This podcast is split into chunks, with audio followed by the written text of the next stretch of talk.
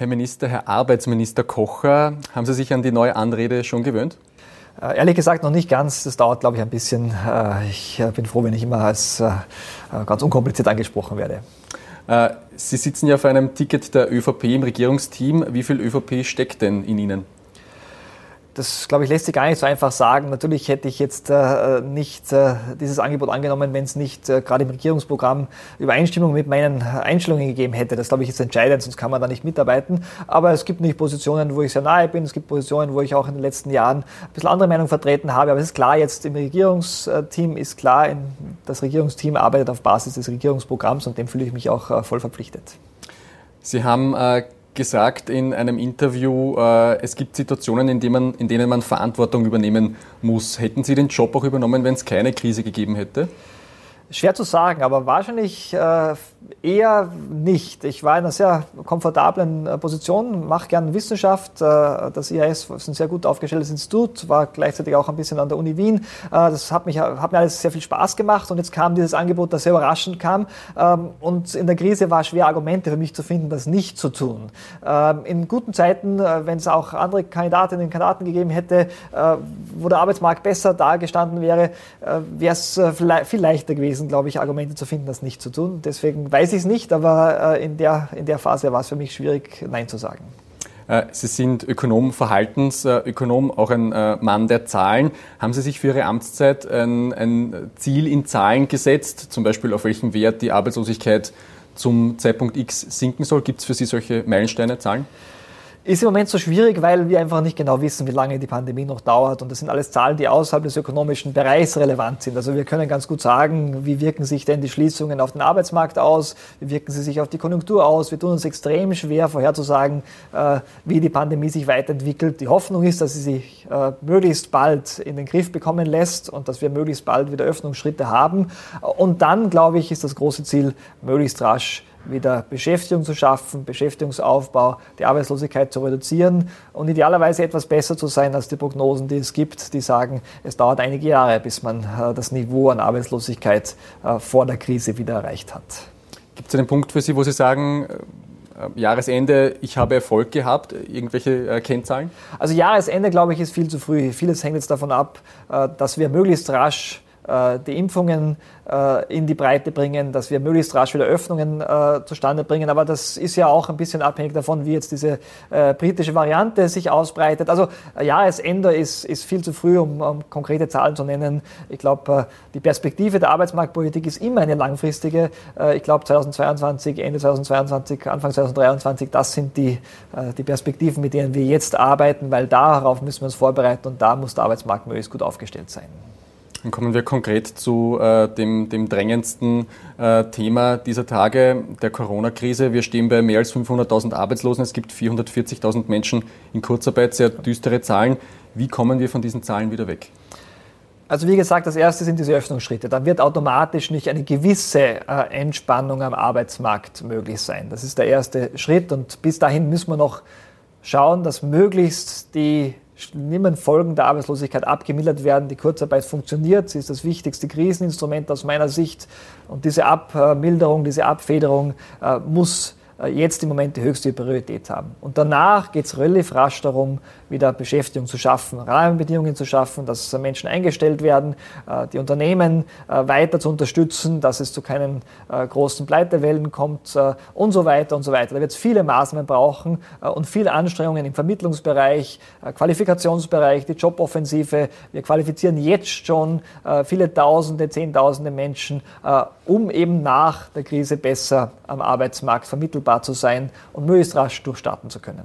Sie haben äh, Pleitewelle, äh, das Pleitewelle äh, in den Mund genommen. Es gibt eine neue Studie aus Großbritannien, äh, wonach äh, fast 6000 Restaurants und Pubs äh, geschlossen worden sind im Zuge der Corona-Krise 2020. Das sind fast dreimal so viel wie 2019. Wird diese Pleitewelle auch auf Österreich zukommen?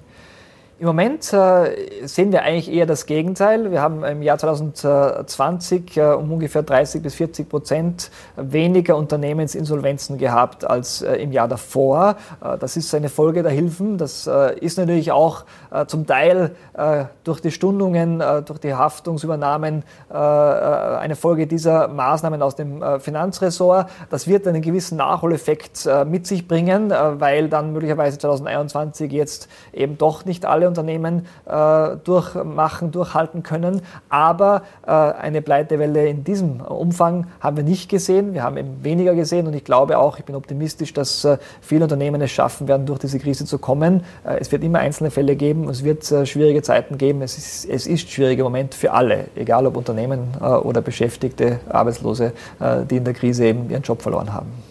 Ein besonders, eine besonders betroffene Branche ist der Tourismus. Mehr als 73.000 Arbeitslose derzeit. Das sind äh, 40.000 mehr als im Vorjahr im Vergleichszeitraum. Gleichzeitig gibt es in dieser Branche einen Fachkräftemangel seit Jahren.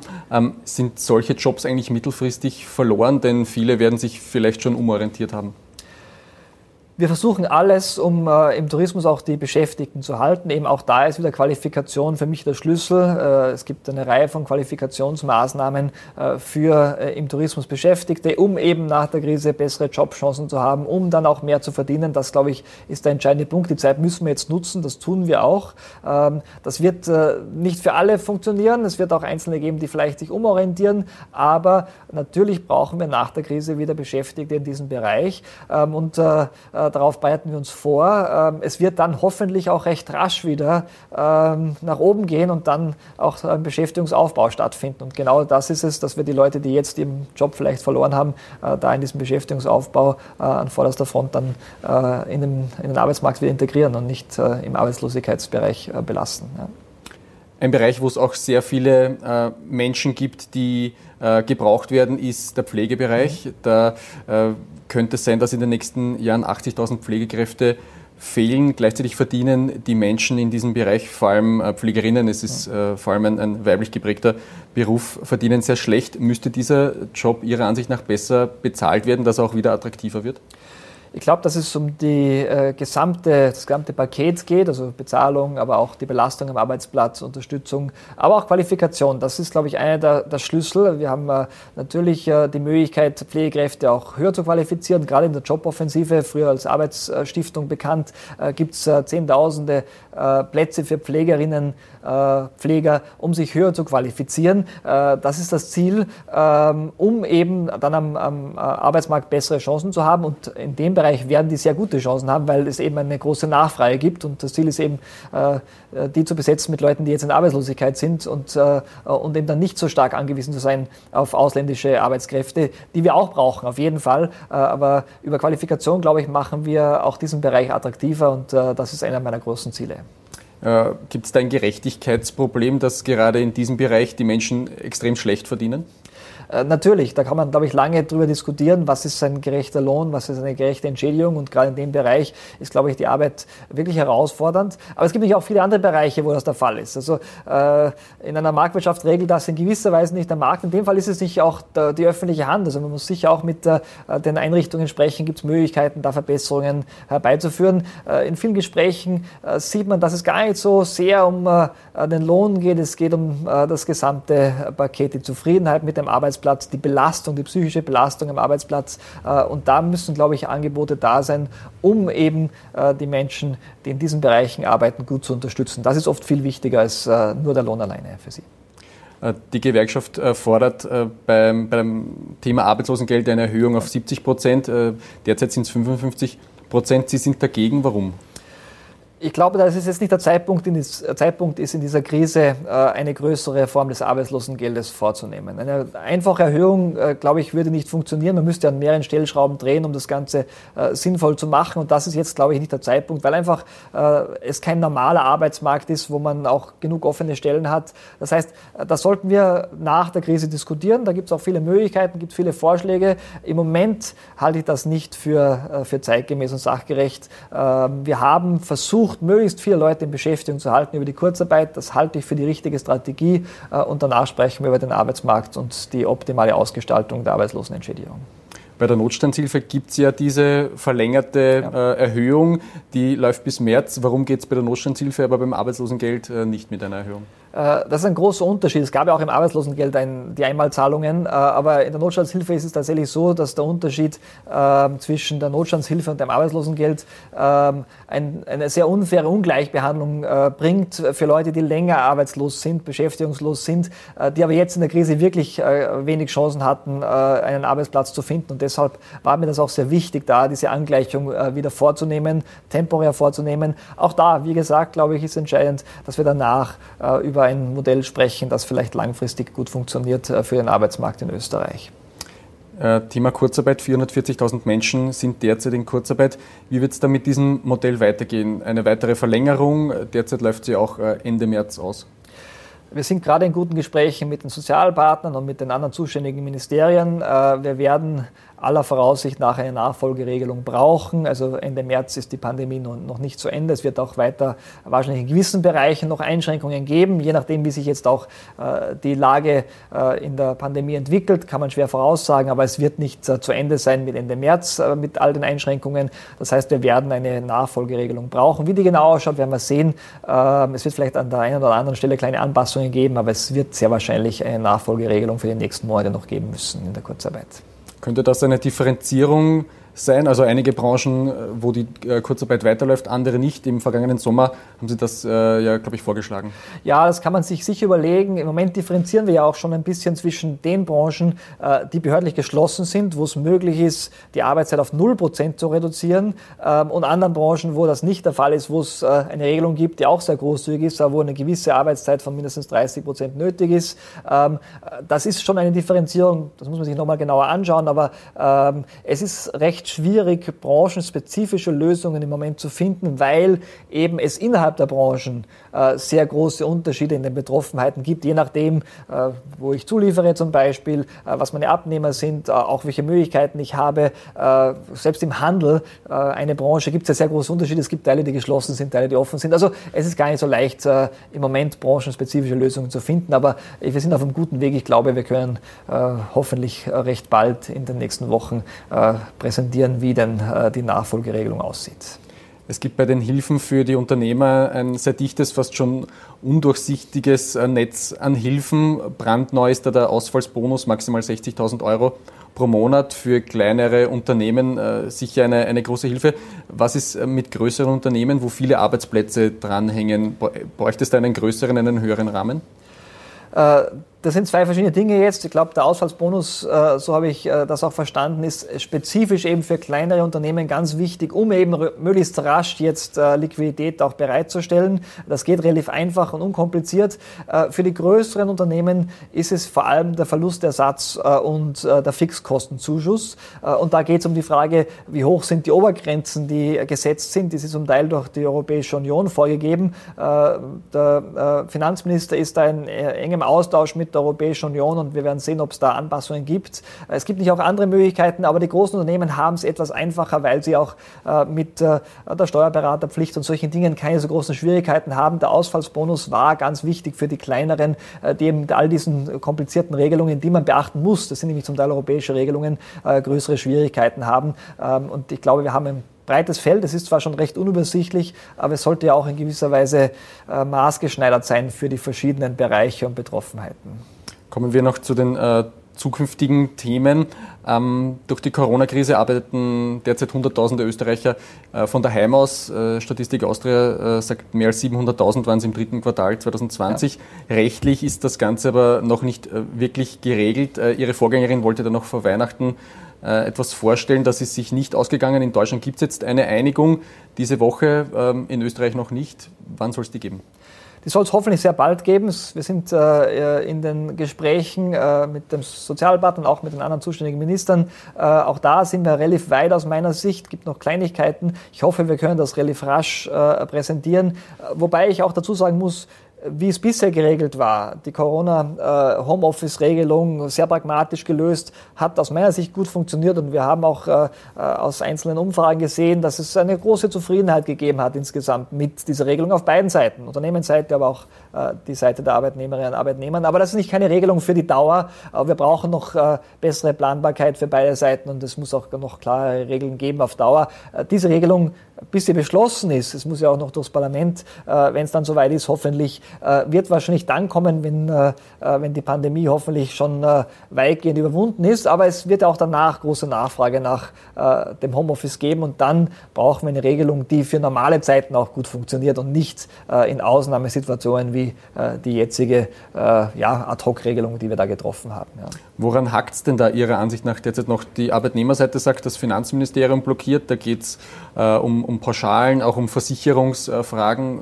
Was hängt ja, da? Ja, es gibt ein paar Dinge, es gibt ein paar arbeitsrechtliche Fragen, äh, die weitgehend aber geklärt sind. Es gibt aber Fragen, die äh, die Versicherungsaspekte betrifft und es gibt aber Fragen, äh, die die Steuer betrifft. Und ja, das sind, glaube ich, alles überwindbare, überwindbare Fragen, wenn alle jetzt guten Willen haben und wir möglichst rasch diese Kleinigkeiten noch ausräumen.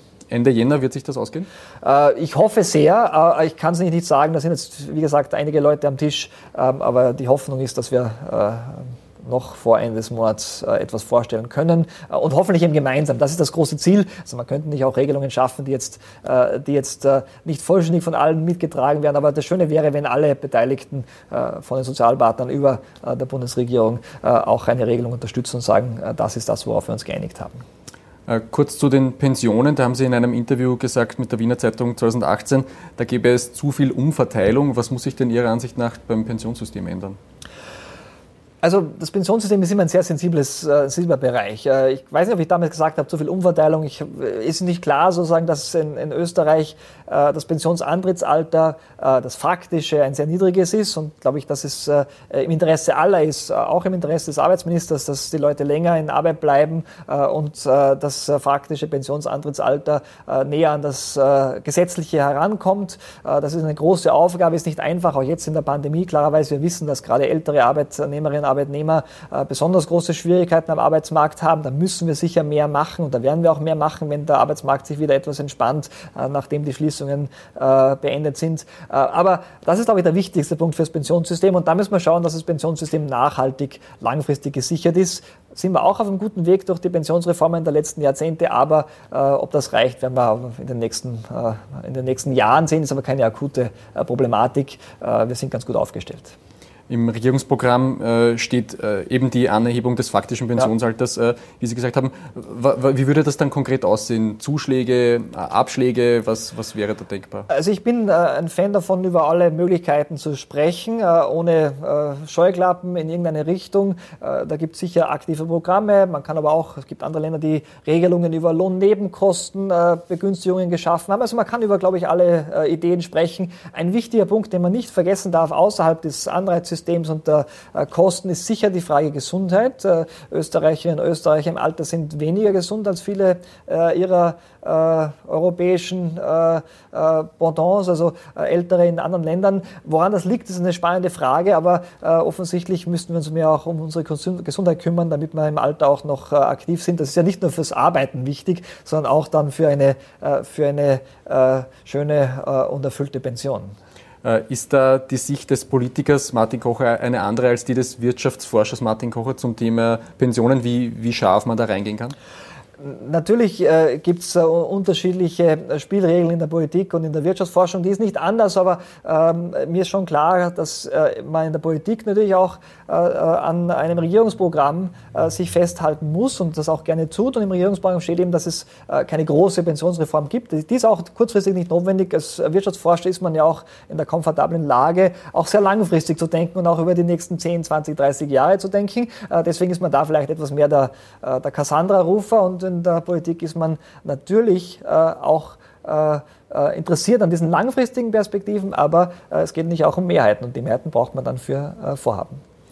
Kurz zur Langzeitarbeitslosigkeit, da hat Österreich ein erhebliches Problem. Ende Dezember waren es 137.000 Menschen, ein Plus von 37 Prozent.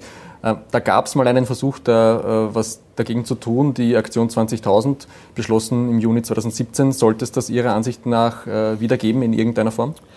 Wir haben ja dauernd, äh, laufend, auch jetzt, äh, Maßnahmen der aktiven Beschäftigungspolitik, so nennt man das. Also es geht darum, äh, Arbeitsplätze massiv zu unterstützen, zu schaffen, letztlich für Leute, die am ersten Arbeitsmarkt, äh, am regulären Arbeitsmarkt äh, wenig Chancen haben. Es gibt ein Programm mit Schulen gemeinsam, äh, wo es hunderte, über tausend mittlerweile Stellen gibt und so weiter. wir werden sicher uns das genauer anschauen. Auch da, glaube ich, braucht man nach der Pandemie einfach eine offene Diskussion über verschiedene Möglichkeiten Möglichkeiten. Man kann sich aus dieser Aktion 20.000 auch Bestandteile rausnehmen, die gut funktioniert haben. In dieser Breite äh, war sie aus meiner Sicht sehr teuer und dann doch nicht ganz so effizient. Aber es gibt Bereiche, die effizient waren. Effizient heißt für mich, dass Leute, die dort beschäftigt werden, äh, auch dann eine Chance haben am regulären Arbeitsmarkt nach einer gewissen Zeit und eben nicht äh, auf Dauer in diesen Beschäftigungsprogrammen sein müssen. Aber wir werden natürlich Unterstützung brauchen. Ich bitte nur, äh, dass man Langzeitarbeitslosigkeit, äh, Langzeitbeschäftigungslosigkeit während der Corona-Pandemie nicht vergleicht mit der Zeit davor. Wenn ich in einer Hochkonjunktur Langzeit beschäftigungslos bin, dann fragt mich der Arbeitgeber, die Arbeitgeberin irgendwann, was hast du denn die ganze Zeit gemacht? Warum warst du so lange arbeitslos? Jetzt nach der Pandemie, äh, ein Jahr arbeitslos zu sein, ist keine Schande, überhaupt keine Schande, ist es sonst auch nicht, aber dann noch viel weniger, äh, weil klarerweise da jetzt nichts zu finden, äh, das, glaube ich, versteht jeder. Es war auf in gewissen Bereichen, gerade im Tourismus zum Beispiel, fast unmöglich, einen Arbeitsplatz zu finden noch kurz, äh, die äh, Krise wird äh, teuer sein, sie ist teuer, das wird irgendjemand äh, mal bezahlen müssen. Könnte man nicht einen Teil der Kosten über Vermögensteuern finanzieren? Die Grünen wären da wahrscheinlich sofort an Bord. Ich glaube, das ist eine äh, falsche Vorstellung, dass es sowas wie ein Bezahlen einer Krise gibt. Ja, also natürlich äh, haben wir jetzt eine Erhöhung der äh, Staatsverschuldung und natürlich klarerweise mittelfristig, langfristig muss das irgendwie zurückgeführt werden, um auf die nächste Krise vorbereitet zu sein. Das ist der Hauptgrund. Ähm, nur das Schlimmste wäre jetzt, wenn wir gleich nach der Krise äh, uns Gedanken machen über Steuererhöhungen und damit die Konjunktur, die dann vielleicht wieder langsam beginnt anzuspringen, abzuwürgen, weil äh, Leute verunsichert sind, Unternehmen nicht investieren äh, und die äh, Menschen, die Geld haben, die vielleicht etwas gespart haben, gibt ein paar, die doch ein bisschen was gespart haben während der Krise. Wir wissen, die Sparquote ist massiv gestiegen, äh, das Geld nicht ausgeben, weil sie denken, es kommt bald äh, höhere Steuern und weiter sparen. Also ich glaube, das wäre jetzt nicht gut. Wir haben auch keine akute Bedrohung aus meiner meiner Sicht, äh, weil die Zinsen niedrig sind. Das heißt, die Staatsschulden sind zwar eine Belastung auf äh, zukünftige Generationen, aber akut sind sie das nicht. Das heißt, wir müssen jetzt nicht sofort äh, Maßnahmen treffen. Es wird der erste Schritt sein, mal zurückzukommen auf einen nachhaltigen Budgetpfad, also keine Defizite, jährlichen Defizite zu machen, aber es geht jetzt nicht darum, die Krise zu bezahlen. Ich glaube, das ist eine falsche Vorstellung. Das äh, ist etwas, das muss ohnehin über äh, Jahre hinweg passieren und nach der Finanzkrise hat es ja auch einige Jahre gedauert, aber nach zehn Jahren, äh, ohne dass es Steuererhöhungen gab, waren wir äh, auf einem Niveau, äh, das wieder dem entsprach vor der Finanzkrise. Aber so äh, Sachen wie äh, Erbschaftssteuer, wären Sie, wären Sie nicht, nicht dabei oder nicht dafür? Oder, oder Aufkommensneutral es, zum Beispiel? Es spricht, nichts über eine, es spricht nichts gegen eine Diskussion äh, über eine aufkommensneutrale Steuerreform. Da kann man, glaube ich, auch über viele Dinge sprechen. Ähm, ist jetzt nicht meine Aufgabe als, äh, als Arbeitsminister, ist vor allem die Aufgabe äh, des Finanzministers. Ähm, aber äh, ich glaube, das Schlechte wäre jetzt, den, den, Eindruck zu vermitteln, nach dieser Krise wird es relativ rasch eine Steuererhöhung brauchen oder es muss große Sparpakete geben. Nein, das sollte nicht der Fall sein. Das würde tatsächlich für die Konjunktur kritisch sein äh, und würde dazu führen, dass wir schlecht aus der Krise kommen, was dann in drei, vier Jahren passiert. Äh, und äh, Steuerreformen, größere äh, Steuerstrukturreformen kann man sich durchaus vorstellen. Aber das ist unabhängig von der Herausforderung, die sich aus dieser Krise äh, für die Staatsfinanzen ergeben, aus meiner Sicht. Dann habe ich äh, abschließend noch drei kurze Fragen mit der Bitte um äh, kurze Antworten. Erste Frage, äh, kann man von 150 Euro im Monat leben, so wie es Ihre Vorvorgängerin äh, Beate Hattinger-Klein gemeint hat? Äh, das ist, glaube ich, sehr, sehr schwierig. Ähm, sollten Flüchtlingskinder von der griechischen Insel Lesbos nach Österreich geholt werden? Das, glaube ich, kann man nicht so kurz beantworten. Das ist eine schwierige Frage, aber es ist nicht mein Ressort, deswegen bitte ich um Verständnis, wenn ich dazu nichts sage. Und dann äh, dritte Frage, sollten Bürgermeister, die sich beim Impfen vorgedrängt haben, zurücktreten? Das ist noch eine schwierige Frage. Ich glaube, das muss man auch differenzieren, je nachdem, ähm, äh, welche Verantwortlichkeiten es gibt. Es gibt, äh, ist ja die Frage, ähm, wie, äh, wie stark man eingebunden ist in, äh, diese, äh, in diese Pflegeheime als Bürgermeister. Da maße ich mir kein, kein Urteil zu. Und sage ich vielen Dank für das Gespräch. Danke.